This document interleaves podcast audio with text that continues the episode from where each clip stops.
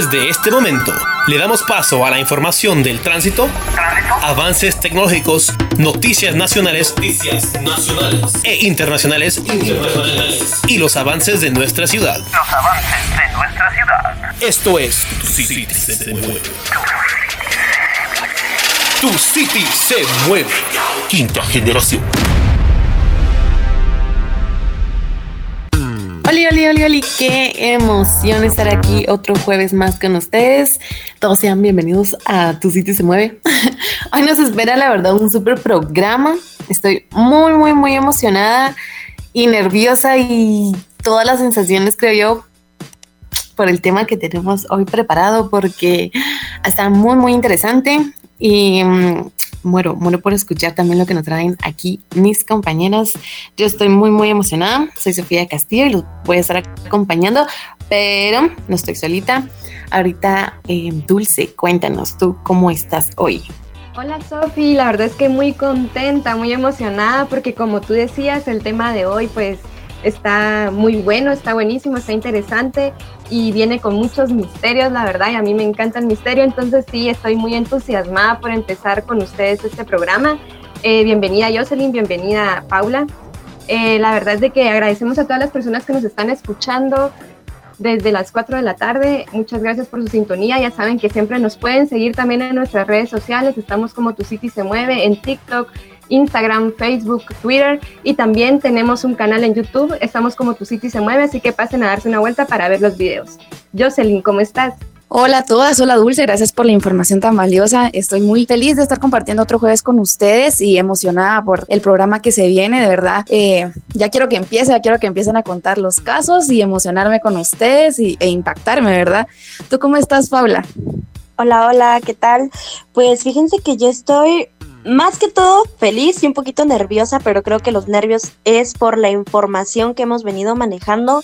Hoy, como ya pudieron haber intuido por ahí, vamos a estar hablando sobre casos criminales, por supuesto, todo family friendly, porque no es el punto traumar a nadie con este tipo de información, pero yo creo que estos casos tal cual nos van a dejar a todos con la boca abierta, pero iremos hablando de ello un poquito más adelante. Mientras tanto, yo creo que sería bueno informarnos sobre cómo vamos a ir llevando la temática de este programa. Sofi, no sé si me quieres ayudar con esto. Sí, pues en realidad nos pusimos en orden. vamos a ir contando cada una, pues una historia. Ya la verdad es de que obviamente nos pusimos a investigar y, y a informarnos y ya la verdad es de que me quedé asustada con el mío. Pero este, cada uno va a contar su historia y yo la verdad es que no sé, no sé qué nos traen nuestras compañeras, así que con ustedes se vayan enterando nosotras también. Y estoy muy, muy emocionada. Yo para esto soy como muy, no sé, como me da como cosita. en cambio, Pau creo que ella está emocionada, ella sí le gusta ver muchas de esas cosas. Yo sí estoy así como que quiero llorar. Pero no sé, estoy la verdad muy, muy creo que ya, ya quiero escuchar las historias que me traen ustedes. No sé, ¿algo más que quieras agregar, Pau? Pues como lo dijiste, la verdad, sí, yo sí estoy muy emocionada. Yo me la paso todos los días viendo casos criminales, me llama mucho la atención. Pero creo que antes de empezar sería bueno como hacer unas pequeñas aclaraciones porque siempre ha habido una confusión eterna con algunos pequeños puntos y tal vez sea bueno aclararlos antes de para que tengan una noción de cómo se van a ir desarrollando los casos. Como dijo Sophie, vamos a ir contando un caso criminal lo más corto posible para que podamos también entre todas interactuar y dar nuestro punto de vista. Pero, por ejemplo, les quería comentar así a grandes rasgos que no es lo mismo un asesinato que un homicidio. Esto se debe a que el asesinato pues está planificado, eh, tiene un orden, una secuencia y es cuando una persona ya tiene todo un plan estructurado de cómo va a ir y a cometer un crimen. Así también un homicidio es más o menos lo mismo pero diferente, porque sí es quitarle la vida a una persona, pero esta se da al calor del momento. Es cuando no lo piensas, cuando sucede por accidente, cuando lo hace sin pensar en un arranque de ira, de celos. Eso es un homicidio, porque en ningún momento lo planificaste, solo se dio, solo sucedió.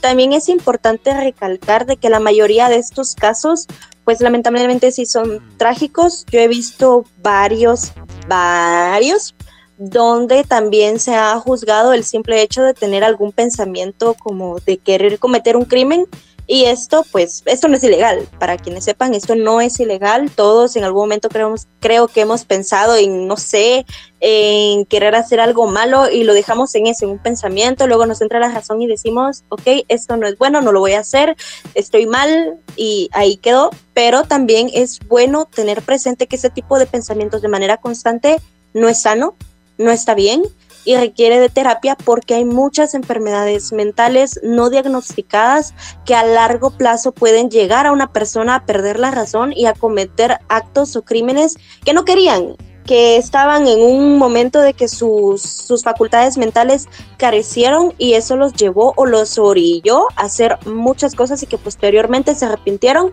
Entonces también es bueno recalcar que no está de más en caso de que tengas muchos pensamientos de este tipo, checarte con un psicólogo, con un psiquiatra. Esto no significa que estés mal de la cabeza, esto significa de que estás buscando ayuda para no cometer un crimen, no arruinar la vida de nadie y no arruinar tu vida. Pero creo que ya podríamos ir comenzando con el tema, ya yo estoy feliz. No sé si alguien quiere empezar a contar su caso o si prefieren que yo empiece. Yo no quiero empezar, pero les quiero, les quiero también contar que pues los asesinos en serie tienen eh, ciertas características en común que es importante también resaltarlas, ¿verdad? Y eh, la primera, la primera característica es la falta de empatía que, que tienen los asesinos. Eh, pues ellos no, no tienden a, saber ponerse en el lugar de la víctima, ¿verdad? Y eso lo hemos visto en, cada, en cada caso. También suelen dar apariencia de normalidad. Por lo general el asesino no, no manifiesta elementos extraños, ¿verdad? Elige a las víctimas más vulnerables y ellos tienen esa habilidad de, de buscar a las personas más débiles o que sean más, más manipulables, ¿verdad? Eh, pueden ser manipuladores e incluso seductores. Ellos tienen la habilidad de conseguir eh, acercarse a su víctima con facilidad y sin excesiva resistencia, ¿verdad? Y cómo es de importante porque de verdad en todos los casos, en la mayoría de casos, se mira este, este perfil en todos los en todos los asesinos. No sé qué piensan ustedes de esto. Fíjate que yo creo que es curioso porque estadísticamente está casi garantizado que en toda tu vida te vas a topar por lo menos con cuatro potenciales asesinos u homicidas. Entonces sí es un poquito crítico porque yo creo que la mayor parte de las víctimas pecaron de confiados. De, de, inocentes, no, no supieron leer algunas señales. Eso no significa que la víctima sea la culpable, jamás, pero sí significa que no es bueno confiar a la primera en la primera persona que te trata bien o la primera persona que demuestra un poquito como de amabilidad hacia ti. Siempre hay que tener como... Los ayudaba como a satisfacer tal vez el, algún deseo por ahí, pero por ahora nos vamos a noticias de Alicia Cameros y Vivian Soto y la, la canción de Cali el Dandy y Bosa por ella. Tu City se mueve, quinta generación. Y nos encontramos de regreso. Muchas gracias por seguir en sintonía. Pues yo creo que ya es hora de empezar con los casos criminales tal cual y pues voy a empezar con uno que es un poquito atípico, creo que es un poquito de eso que no esperamos porque este fue cometido por una abuelita. Este es conocido como el jardín de los huesos, pero a mí me gusta más decirle la abuelita asesina porque esta mujer se llama Dorotea Puente, fue acusada de haber asesinado a nueve inquilinos de la propiedad en la que ella alquilaba habitaciones. Para dar una brevedad de cómo fue su vida, pues ella creció lamentablemente en una familia que tenía varios vínculos con eh, abuso de sustancias de todo tipo, desde alcohol hasta estupefacientes. Entonces ella creció en un ambiente demasiado hostil, lo cual le provocó a largo plazo ser mitómana. Para aquellas personas que no lo sepan, las personas mitómanas son aquellas que tienen una alta capacidad de mentir. Mienten constantemente sobre todo en su vida, sobre todo lo que hacen, a dónde van, a quienes conocen y pues Dorotea Puente no era la excepción, esta mujer era una profesional en el arte de la mentira, a tal punto que en varias ocasiones llegó a estar presa por problemas de estafa y hasta ese entonces eh, todavía se le consideraba una persona buena porque ella convencía a los demás de que era una persona confiable, alguien en quien tener admiración, respeto. Entonces, como ella se vendía como este tipo de persona, generalmente generaba mucha confianza en aquellos que la rodeaban por las historias magníficas que contaba de su vida. Como les dije, ella estuvo presa por cuestiones de estafa y de robo, porque ella con todas las mentiras que contaba lograba hacer que las personas bebieran cualquier cosa que ella les diera y ella les daba sedantes entre sus bebidas. Entonces esas personas al quedar inconscientes ella aprovechaba para robar chiqueras, para robar dinero. Entonces ella fue escalando y cuando se metió presa, pues obviamente en Estados Unidos les hacen un perfil psicológico a los criminales para ver más o menos su rango de peligrosidad y la capacidad que tienen para volver a ser reinsertados en la sociedad. Entonces se catalogó que ella era una persona que si bien era mitómana y era cleptómana, que también es una enfermedad en la cual las personas roban sin necesidad de, tener eso de, de, que robo porque necesito comer, porque necesito pagar. No, ella robaba porque pues ya quería, ahí algo le gustaba, lo tomaba y se iba. Entonces ella fue catalogada como una criminal de bajo perfil que podía ser reinsertada fácilmente en la sociedad y estuvo presa en tres ocasiones por no más de un plazo de 60 días. Ella cometió su primer crimen en el año de 1978, asesinando a su primer esposo o casi esposo porque nunca se llegó a afirmar que verdaderamente se hubieran casado.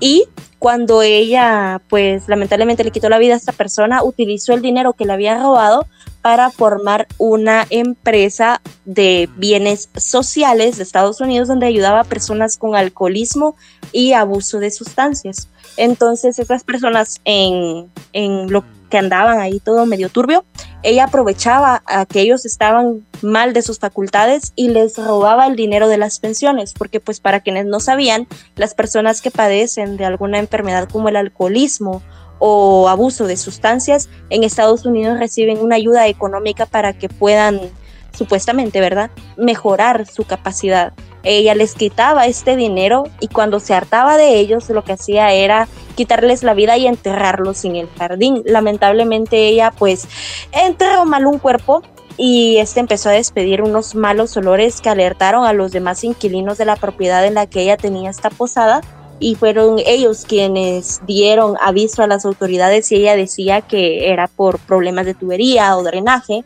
Entonces cuando llegó la policía después de tantas llamadas de los inquilinos, empezaron a ver que habían anomalidades en el terreno y al hacer una excavación un poco más profunda se dieron cuenta de que había un cuerpo. Ella se hizo ahí sí que la loca de que no, no sabía qué había pasado, no sabía qué era lo que estaba ahí y pidió permiso a las autoridades para salir e ir a comprar un café a una cafetería cercana y pues ella al dar la imagen de una abuelita tierna, confiable, segura, pues las personas, las autoridades le dieron el permiso para salir de la propiedad a comprar un café y pues se jugó. Salió de la propiedad donde estaba y recorrió aproximadamente unos 400 kilómetros, es decir, casi medio Estados Unidos, para escapar de las autoridades y fue atrapada posteriormente a los tres, cuatro días porque alguien la reconoció de las noticias y pues la llevaron presa, dándole una cadena perpetua sin opción a libertad condicional por los nueve asesinatos que había cometido, vejámenes del cuerpo y robo que posteriormente tuvo que devolver el dinero no quisieron afrontarla a la pena de muerte, sí fue candidata, pero a las personas que fueron parte del jurado les dio tanta lástima, tanta ternura que consideraron que ponerla bajo pena de muerte sería como quitarle la vida a la abuelita. Entonces, su condición tan gentil de imagen fue lo que la salvó de la inyección letal. Pero esta mujer no tuvo ningún escrúpulo al momento de quitarle la vida a otras nueve personas y robarle cada una de sus propiedades, cada uno del dinero, cada uno de sus cheques. Entonces, no sé, cuéntenme ustedes, compañeras, qué opinan sobre el caso de la abuelita asesina o el jardín de los huesos. Es la abuelita del mal. sí, es la abuelita del mal. Uy, no, de verdad que impactante, qué impactante ese caso. O sea, tú vas a un lugar, a, a tu casa, ¿verdad? Porque ella lo que tenía era inquilinos, según a descansar y no sabes a la persona que tenés a la par si te puede hacer daño, de verdad. De verdad que qué miedo. Ay, no. Y peor una abuelita que normalmente siempre los, los abuelitos siempre dan como aquella cosita de, de confianza, de, de amor, de que no te van a hacer nada y que siempre te van a estar ahí apapachando y todo. Ay, no, de verdad. Qué, qué turbio ese caso. Y la verdad es que a mí también me dejó bastante impactada porque no me imagino, o sea, nunca me hubiera imaginado, como tú decías, Jocelyn, que una persona así, o sea, una abuelita, hiciera todas esas cosas, ¿verdad? Y yo creo que se empezaba a ver desde la facilidad que tenía para mentir y todo eso, entonces eh, la verdad es que sí es un caso bastante fuerte, pero me pareció muy interesante, la verdad. Yo lo que digo es que, que pilas la abuelita para, para enterrarlos, porque yo apenas aguanto con mi peso como para todavía ir a hacer un hoyo, cargar a la persona y pues yo he oído que pues cuando están así, ah, pues como que pesan más.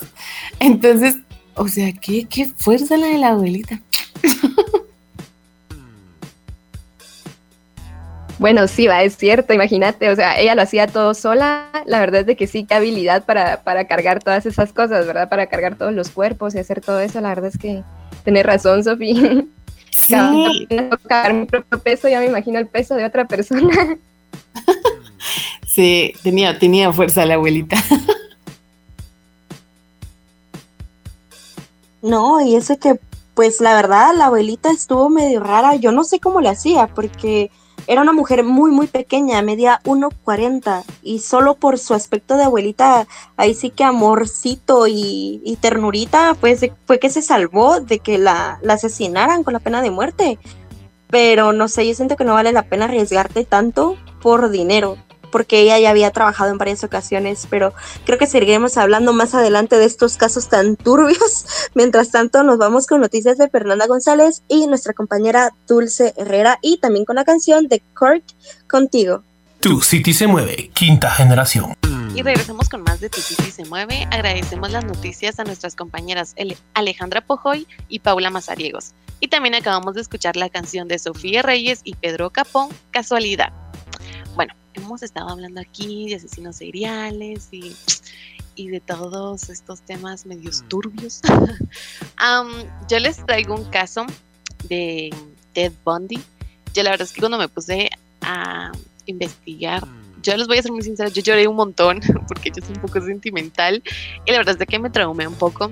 Obviamente no voy a mencionar todo lo que hizo porque pues tampoco quiero traumarles a ustedes. Entonces, bueno, empecemos pues en realidad su nombre real es eh, Theodore Robert Bundy. Em, pues él creció con los abuelitos de parte de su mamá y él hasta que tuvo como 4, 5, 6 años, pues se dio cuenta que en realidad su hermana mayor era su mamá. pues él estudió en la Universidad Psicología y luego de haber estudiado psicología, estudió derecho. Y en realidad era uno de los mejores estudiantes de la universidad pues todo iba bien con él hasta que una noche pues a una de sus compañeras em, pues la sí aprovechó de ella y pues hasta que ella murió. Entonces como que de ahí fue como un vicio que él, él empezó a tener y pues desde ahí como que le dio un, no sé, como por gusto. Y, y empezó casi que con todas las chicas de la universidad, hasta cuando, obviamente en su propia universidad no lo hizo porque se podrían dar cuenta, entonces empezó con universidades cercas y todo. Entonces, mm. este, casi siempre era con, con chicas como de 17 a 22 años, eran bastante jóvenes. Y pues eh, al principio empezó como que a sus alrededores hacer todas esas cosas. Y empezaron, ¿verdad? Las noticias aquí, chicas desaparecidas, que, que chicas eh, pues a veces encontraban sus cuerpos que en alguna banqueta o en los ríos o enterradas o no sé. Entonces, y, y lo, el problema era de que no, no ligaban todos los, todos los asesinatos o, o los cuerpos que encontraban, no pues no les hallaban como algo, algo relacionado, no sabían ni siquiera la existencia de Ted, Bundy. Entonces, pues él estaba como victorioso porque nadie sabía que era, que era él. Y algo que tenía él es que mm, eh, pues no parecía malo, como estaba comentando Jocelyn al principio, pues no parecía alguien malo. Entonces él lo que hacía era de que se ponía como un yeso en el brazo y se ponía como varios libros en la mano. Entonces le pedía ayuda a muchachas si podían ayudarle a cargar sus libros a su auto. Él tenía un Volkswagen y pues así era como las lograba llamar a llamar su, llamar su atención. Entonces, este mm, o si no, lo que hacía era que se ponía como afuera de teatros o de cines, o, siempre se hacía como que el bueno, o muchas veces habían muchas chicas que estaban como que queriendo regresar a su casa y venía él y se ofrecía a llevarlas. Entonces, y lo que hacía mucho él era que cambiaba mucho su aspecto. A veces se dejaba crecer la barba, a veces se la, se la quitaba, se pintaba el pelo, se ponía anteojos y todo eso, como para que pues no se dieran cuenta que era él, ¿verdad? Entonces, pues ya después de que se sonara tantas chicas desaparecidas, pues ya la policía como que se puso en alerta y empezaron a unir varias cosas. Entonces, este, y varias víctimas lograron como que escapar. Entonces daban como la descripción de cómo era el hombre, pero como él cambiaba su apariencia, pues a ratos. Entonces, este, como que costaba mucho atraparlo. él en realidad se hizo, eh, tuvo novia y pues la novia obviamente no sospechaba de nada. Y se, obviamente empezó a salir en la televisión y todo eso. Y, o sea, la, la, como que la imagen que lograron sacar de él, pues se parecía mucho a su novio. Entonces era quedó como que, al principio fue así como toda una coincidencia, pero ella, o sea, y las amigas de ella le empezaron así como, mira, ten cuidado, que no sé qué, no vaya a ser que sí. Entonces, pues ella se quedó con la duda. Dejemos eso ahí con lo de la novia pues al final, este, él lo que hizo fue que se pasó a otros estados porque ya pues a sus alrededores ya como que no le convenía, ya muchas personas se empezaron a dar cuenta que siempre era un hombre con libros en la mano y un yeso en el brazo y que era un Volkswagen, entonces ya como que se estaba dando a conocer mucho él. Este, obviamente, ah, en, casi que todo pasó en 1974, era creo que lo hacía todas las semanas, es que era, era algo exagerado, yo se los prometo que yo me quedé súper traumada, era casi que, o sea, si ustedes se ponen a investigar sobre la historia de él, era que en la mañana hizo esto y en la noche hizo esto y a los, y a los dos días hizo esto, entonces fue horrible, horrible, horrible, horrible. Y pues al final lograron capturarlo, pero como les había comentado, él estudió derecho y él en realidad era muy bueno. Entonces él ni siquiera quiso abogados, él, este, pues él se defendió él solito y lo que, pues él siempre se miraba como victorioso porque nunca tenían como pruebas em, claras o no tenían pruebas contundentes como para que lo metieran preso a él. Entonces él entraba a la corte como que si entraba al cine, entonces él todo tranquilo. Entonces muchas veces logró salir aquello de que pues no, no se probó que era él, hasta que mm, pues una de sus víctimas dijo que era Elba y todo lo que le había hecho. Entonces vienen y no solo era bueno Ted Bundy, sino que era muy bueno para fugarse también. Como les había comentado, él era su propio abogado. Entonces, como era su abogado, le daban permiso como ir a bibliotecas para, no sé, leer y ver cómo defenderse. Entonces, una de esas veces que fue a la biblioteca, pues no le pusieron como mucha atención a él y él saltó de la biblioteca, creo que era como de tres niveles, y él saltó y logró fugarse. Pasó como varias semanas hasta que pues eh, un policía lo paró, como le encantaba su Volkswagen, entonces casi siempre robaba solo Volkswagen, entonces era como que ya sabían cómo captarlo. Para no hacerlo tan largo, este, este, eh, la novia, les había dicho que no se olvidan de la novia, al final ella se da cuenta como de muchos puntos y dice, no, para mí, que es mi novio, entonces viene ella y hace una llamada anónima y, y pues dice que es su novio. Entonces al final lo agarran a él y mm, de todos modos él, él sigue sin decir que, que lo hizo. Al final queda que él empieza como a decir uno que otro eh, em, pues asesinato que él hizo. Y como para que no no no no lo metieran preso todavía. Al final cuando él ya no supo qué más hacer pues lo confesó todo, solo confesó 30 homicidios, pero en realidad se sabe que es como que mucho más, no se tiene todavía el dato, pero sí mm, confesó 30 homicidios. Y pues él murió en la silla eléctrica y eso fue todo. Y lo único que sí tenía él era es que parece que era muy guapo. Y muchas chicas la verdad es que lo fueron a defender a, a la corte y fue una de las cosas que me dejó más impactada. Pero fue horrible, horrible, horrible, horrible. Entonces yo no sé chicas, ustedes qué piensan sobre esto, de este caso. Yo nunca he entendido cómo hay tanto hombres como mujeres que defienden a un asesino, a un ladrón, a un homicida solo porque es una persona físicamente atractiva. Y es cierto, físicamente, eh, bueno, perdón, psicológicamente tendemos a confiar más en las personas que se ven atractivas, pero eso no porque una persona sea guapa la hace inocente. Creo que es un argumento muy, muy malo como para confiar en que una persona está actuando bien y también está muy loco pensar que la persona que tenés al lado puede ser un potencial asesino, un potencial homicida y que tu vida corre riesgo y ni siquiera lo sabes, solo porque es guapo y confías en él. Se está como turbio. Sí, cabal. Y también lo que yo veo es de que él tenía, o sea, era como un poco cínico también, porque, o sea, ni siquiera buscó abogados para, para que lo defendieran, sino que él era así como soberbio tal vez, porque si te das cuenta, imagínate algo así como, yo me voy a defender solo, yo voy a ganar solo, ah, no necesito de nadie más. Y pues, eh, qué bueno que al final pues tuvo lo que, el castigo que, que era debido, ¿verdad? Y Tampoco entiendo por qué personas defienden asesinos así solo porque son guapos, como decías, Paula. La verdad es que también me indigna. Pero vamos a continuar más con este tema después de escuchar noticias de Ana, Lucía García y Marilyn Santos. Y también vamos a escuchar la canción Don't Wait Up de Shakira. Ya regresamos. Tu City se mueve, quinta generación. Bueno, y estamos de regreso en la programación de Tu City se mueve.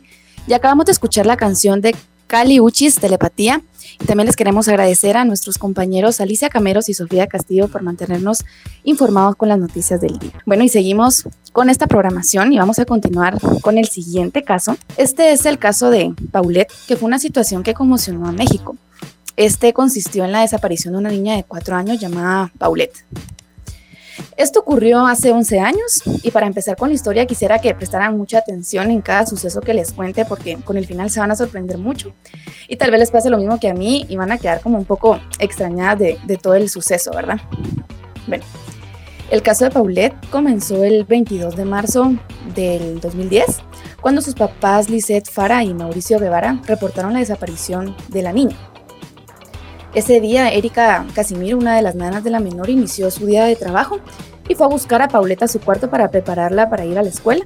Sin embargo, cuando llegó a la habitación, la niña no estaba. Revisó toda la recámara, buscó debajo de la cama y en todos los lugares en los que la niña podría estar, no la encontró. Lisette preguntó a los vigilantes del lugar, Lisette es la mamá, eh, se, había visto, se habían visto a su hija, ¿verdad? Pero señalaron que no. La madre temió lo peor y corrió a la piscina del lugar y pensó que la menor se había caído y se había ahogado. Sin embargo, al quitar la lona de la alberca, eh, no había nada. Al no tener ningún rastro, Mauricio Guevara, que es el papá, llamó a su hermana y fue ella quien informó a las autoridades locales sobre la ausencia de la niña. Posteriormente, el edil notificó a la Procuraduría General de Justicia del Estado de México lo sucedido. En ese entonces, Alfredo Castillo era el subprocurador y Alberto Vaz el procurador. Eh, los agentes llegaron a la casa de la familia Guevara Fara eh, y la policía desplegó un operativo en el complejo residencial para revisar todo el lugar, así como el cuarto de la niña, incluso llevaron binomios caninos para que pudieran rastrear a la menor. Pero no hallaron pistas del paradero de la pequeña y no habían señales ni de robo ni de secuestro. Las chapas estaban intactas, las ventanas igual, y las cámaras del lugar no habían señales de, de Paulette eh, hubiera salido del edificio. No, no podía haber salido sola tampoco porque tenía una discapacidad motriz y de lenguaje. Bueno, tras la difusión de la desaparición de Paulette, las redes sociales y la televisión se llenaron de estas noticias, ¿verdad? Y el 28 de marzo, los papás de la menor aparecieron en los medios diciendo que si se trataba de un secuestro, pues que ellos estaban dispuestos a pagar el rescate y no proceder contra los plagiarios.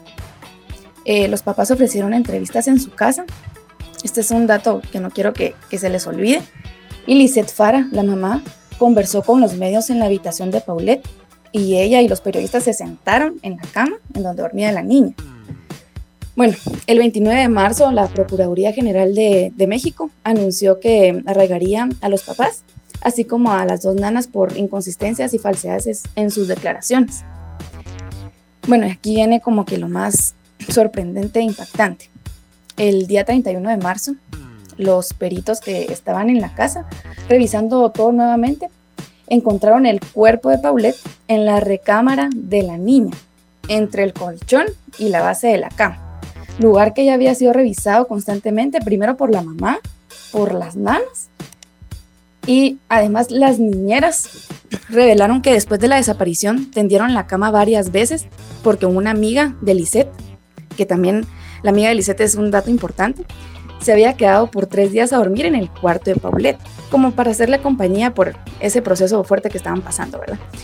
Este también fue revisado por la policía, los binomios caninos y en donde Lisette Fara también había dado entrevistas. O sea, ¿qué pasó ahí, verdad?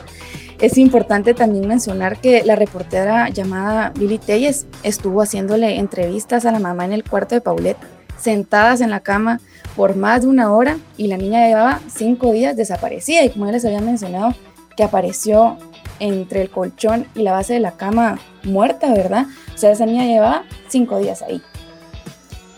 Eh, este es un caso muy extraño, lleno de incongruencias y que al final nadie pues va a saber lo que pasó con la pequeña Paulette porque se cerró el caso. Y los resultados de la, autopsia fueron que la niña murió por asfixia mecánica por obstrucción de fosas nasales y comprensión torácico-abdominal. Em, el 6 de abril el cuerpo de Paulette fue sepultado en el Panteón Francés de la Ciudad de México y el procurador dio carpetazo, cerró el caso y dictaminó que todo se trató de un accidente en el que la pequeñita eh, había sido asfixiada por, por caerse eh, dentro de la cama y, el, y como que el camastrón. Bueno, siete años después de la muerte de Paulette, fue, el cuerpo de Paulette fue incinerado y las autoridades consideraron que sus restos ya no eran objeto de prueba. Y en el 2020, el polémico caso regresó a la televisión, pero en forma de serie. Eh, esta la podemos encontrar en la plataforma de Netflix. Y si no la han visto, de verdad, les invito a todos que la miren y saquen sus propias conclusiones de este caso, porque hay como muchas cosas extrañas dentro de él. Y además que la serie no es muy larga, tiene solamente seis capítulos y cada capítulo dura aproximadamente 40 minutos.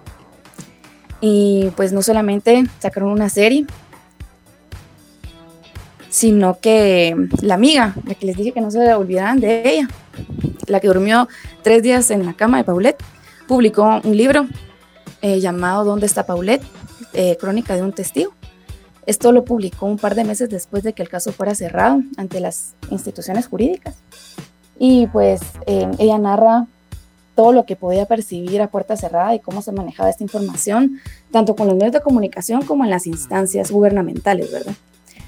Eh, ante la publicación del libro de Amanda, la amistad de Lisette y ella se rompió por completo. No sé qué piensan ustedes de este caso. A mí me impacta muchísimo porque he visto muchísimas teorías en que dicen que ellos eh, algo les había, algo le pasó a la niña, los papás, saber quién fue y con ayuda de, las influencias que tenían sembraron a la niña para parecer como que había sido asfixiada grueso, turbio también, no sé qué piensan ustedes. No es como un asesinato como tal, pero es un caso misterioso.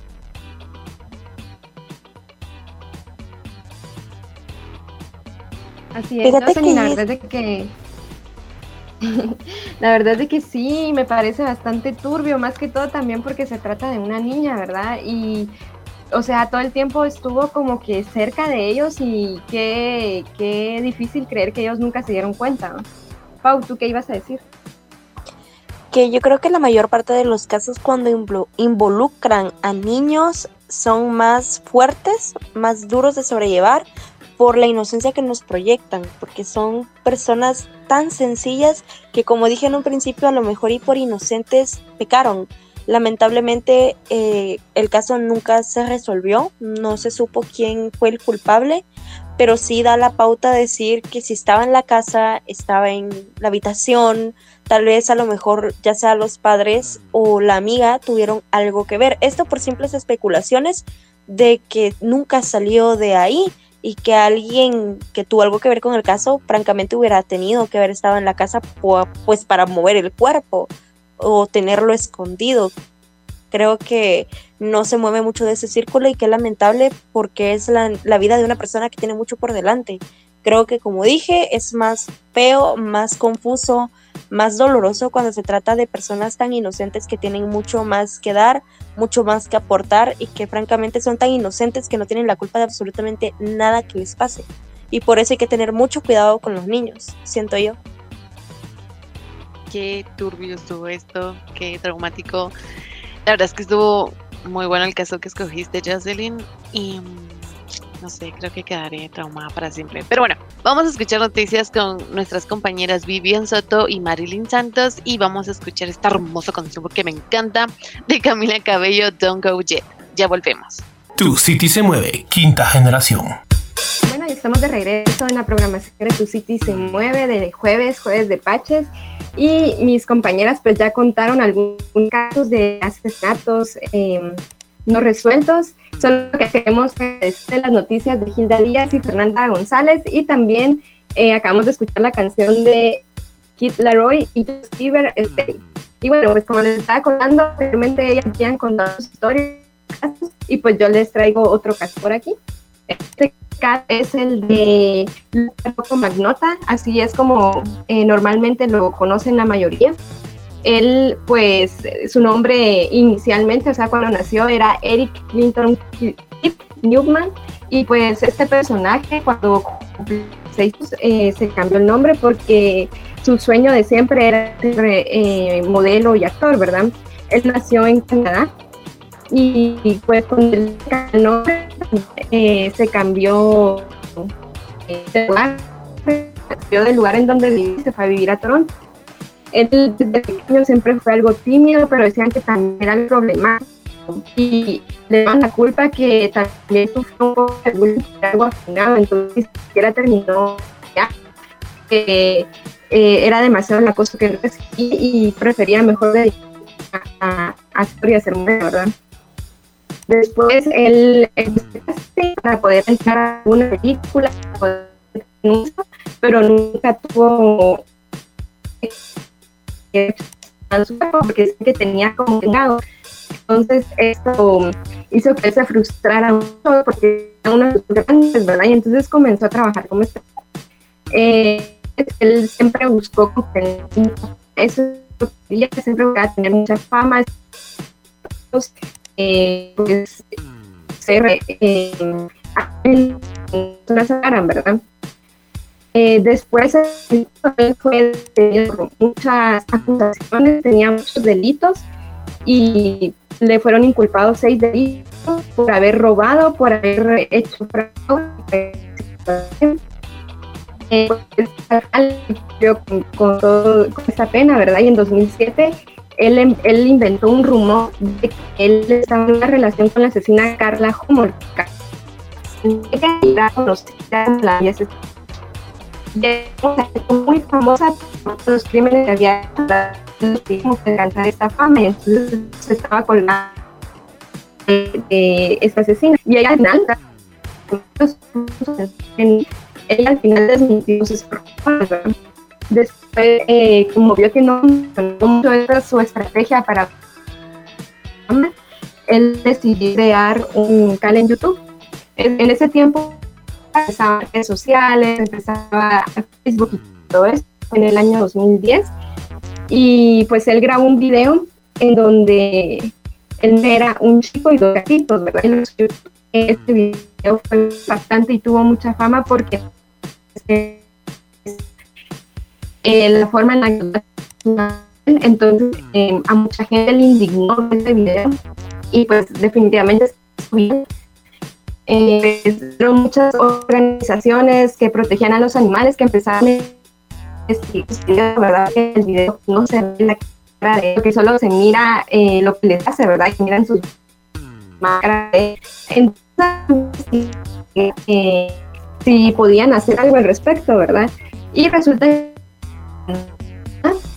después él empezó como que a crear era, era estar en empezó a buscar, eh, empezó a crear cosas, empezó a que siguiera investigación, que se puede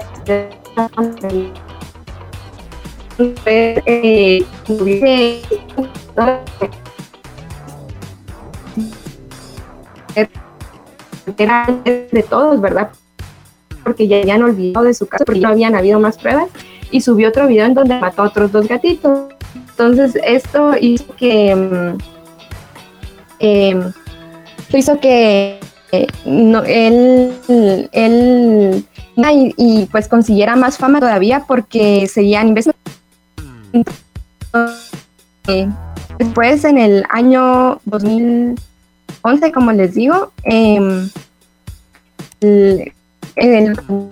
como que no está satisfecho animales, ¿verdad? Entonces también su pareja entonces era un estudiante chino eh, de Berlín, ese era su nombre, y tenía 32 años. Entonces Lucas lo que hizo fue engañarlo y al final lo asesinó y también grabó el video y también lo subió porque ya él está en la boca de todos, todos estaban eh,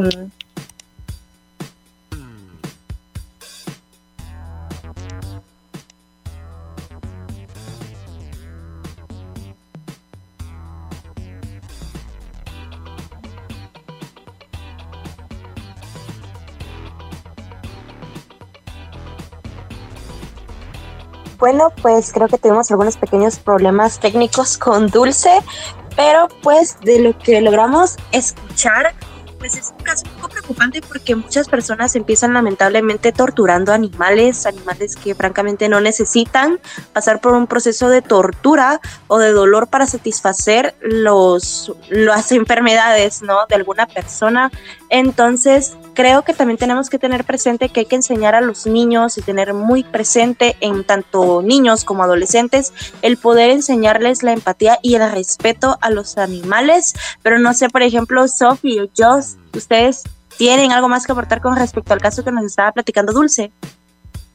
Ay, sí, ese caso es, es horrible, es horrible más que todo porque cómo empieza a matar a los animalitos y eran gatitos y eran bebés y, ay, no, es un caso de verdad, es eh, extremo, es, no sé qué tanta maldad tenía él o si pensaba que el daño que le estaba haciendo, ¿verdad?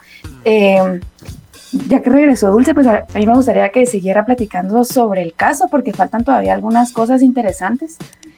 Y hay algo, hay algo clave ahí en ese caso que es muy complejo que me gustaría que lo contara Dulce. Así que adelante, Dulce, te doy la palabra. Bueno, eh, yo creo que ya estaba terminando lo del caso, ¿verdad? Solo para hacerse los resumidos, pues, les voy a contar cómo terminó todo el caso de Luca. Y resulta que al final, pues a él lo atraparon porque después de conseguir toda la, la fama que quería, eh, un día él se puso a investigar en internet su propio caso, ¿verdad? Y así fue como dieron con su paradero y pues lo agarraron y todo y él eh, empezó a echarle la culpa a otra persona que en realidad no existía y al final se dieron cuenta que él lo que tenía era esquizofrenia, ¿verdad? Entonces eh, le dieron 25 años de prisión y pues ahorita sigue cumpliendo su condena y ese fue el caso. Y también interesante mencionar que él sacaba como muchas pistas de películas y por eso las personas de Facebook las que estaban ayudando como que a resolver el caso, eh, hallaban como que esas pistas de películas y ahí fue donde encontraron que él estaba incriminando a otra persona que ni existía, ¿verdad que sí, Dulce? Qué feo. Sí, así es, cabal. Como su sueño siempre fue ser, ser actor, entonces él admiraba mucho a, los actores que habían obtenido fama y pues eh, lo, que él quiso hacer fue como imitar ciertas escenas que, a él le gustaban de sus películas favoritas. pues qué, qué forma tan extraña de hacerlo. Y no sé, la verdad es de que, que, casos tan extraños, la verdad. Y con gatitos, con los gatitos no sé, o sea, con personas tampoco. Pero, este, no sé, qué, qué, qué forma tan extraña, la verdad, como para hacerse famoso. Parece que al final sí lo logró. Pero no, no, no, no. No sé, la verdad es que sí está un poco traumática. Yo la verdad es que me traumo muy rápido con esto. Yo soy muy sensible con estos temas. En cambio, Pau, creo que tú lo estás disfrutando, ¿verdad? Pues fíjate que sí, sí disfruto la información, pero con respecto a lo que decías, yo creo que hay muchas personas que lamentablemente buscan el medio equivocado para hacerse famosos y otro caso así súper resumido sería el de la persona que lamentablemente le quitó la vida a uno de las mayores a uno de los mayores exponentes de la música rock que fue John Lennon. Pero pues seguiremos hablando de esto más adelante. Mientras tanto, nos vamos con noticias de Vivian Soto y por supuesto de su servidora Paula Mazariegos. Y después estaremos escuchando la canción de Maroon 5 Lost. Ya volvemos. Tu City se mueve, quinta generación. Y estamos de regreso. Muchas gracias por continuar en sintonía. Pues vamos a dar antes que todo las gracias a nuestras compañeras Ana Lucía García, Alejandra Pojoy y también a Milcar Montejo por mantenernos siempre enterados de las noticias. Acabamos de escuchar también la canción de Maneskin Begin. Pero pues bueno, estamos hablando en el último bloque para aquellas personas que nos acaban de sintonizar sobre los casos criminales y creo que vamos a hacer una pequeña retrospectiva, principalmente haciendo énfasis y un pequeño paréntesis en el Día Internacional de la Juventud que se celebra el día de hoy, 12 de agosto. ¿Y por qué quería mencionarlo? Porque creo que es importante también para todos los jóvenes que nos están escuchando mantenerse informados de todos estos casos criminales, más que todo por cuestiones de seguridad. El sabio aprende donde las cosas no le han sucedido. Entonces creo que también es necesario ver este pequeño paréntesis de cosas que nosotros estamos hablando para que mantengan siempre los ojos alerta, siempre estén pendientes y por supuesto se aprendan a cuidar viendo los lamentables casos de otras personas que pues tristemente no tuvieron esta oportunidad. Entonces pues vamos a hablar un poquito sobre las series o películas que se inspiraron directamente sobre casos criminales. Y yo quisiera empezar primero con el caso de la película It. No sé si ustedes se recuerdan de esta película, fue muy taquillera en su momento, incluso volvió a, a, grabarse hace no mucho, que salieron las versiones que nosotros ya conocemos, pero originalmente salieron los primeros dos capítulos por ahí del 90 entre los 80 y los 90, más o menos. Y pues las películas más recientes de esta franquicia de It, del escritor Stephen King, salieron en el 2018 y 2019, me parece, si no estoy mal, perdón si me equivoqué con las fechas. Y resulta que pues este famoso, este famoso filme está inspirado en un caso que sí sucedió y que es conocido como el caso de Pobo el payaso. Es un caso criminal un poco extraño porque si bien Hollywood le metió su magia ahí a la película, lamentablemente este hombre se hacía pasar por un payaso, una buena persona, un buen hombre de familia y terminó quitándole la vida alrededor de unas 20 personas, todos adolescentes, no eran niños menores de 10 años, hay que aclarar, pero él les hacía creer que les iba a dar trabajo, los llevaba a su casa, los emborrachaba con algunos tragos y posteriormente abusaba de ellos y los asesinaba, los enterraba en su jardín y debajo de, su casa en el sótano. Entonces, esta persona fue la, la, que inspiró el caso de It, de este payaso asesino que pues le quitaba la vida igualmente a jóvenes y que se acercaba mostrándoles sus peores miedos.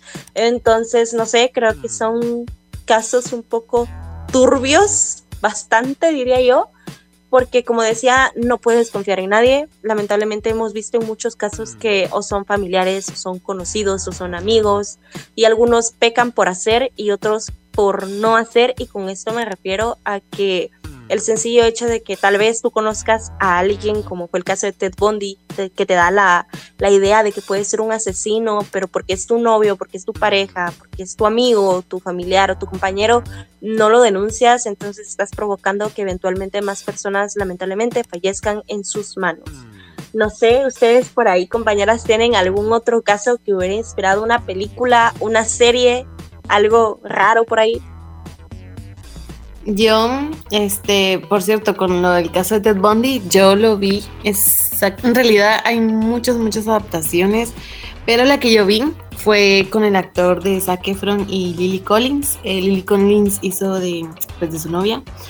Em, la vi en Netflix, por si alguien quiere verla. Y también ahí están las cintas de Ted Bundy, cuando pues él em, es como que un poco más serio estas cintas, ya que sí son grabaciones de él. Yo quiero recomendar, o quiero que miren, yo creo que tal vez la mayoría ya lo vio, la de Desde mi cielo, con eh, la chica que se llama Susie, Susie Salmon, de no está mal.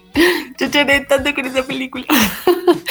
fue muy traumó. Yo creo que el caso de ella pasa un 5 de diciembre, si no estoy mal, y yo recuerdo que yo vi la película solita, un 4 de diciembre, y así como fue un poco terrible, terrible. Pero este, a mí me gustó mucho. Es, también es de una niña de 14 años y cuentan como que la historia de ella.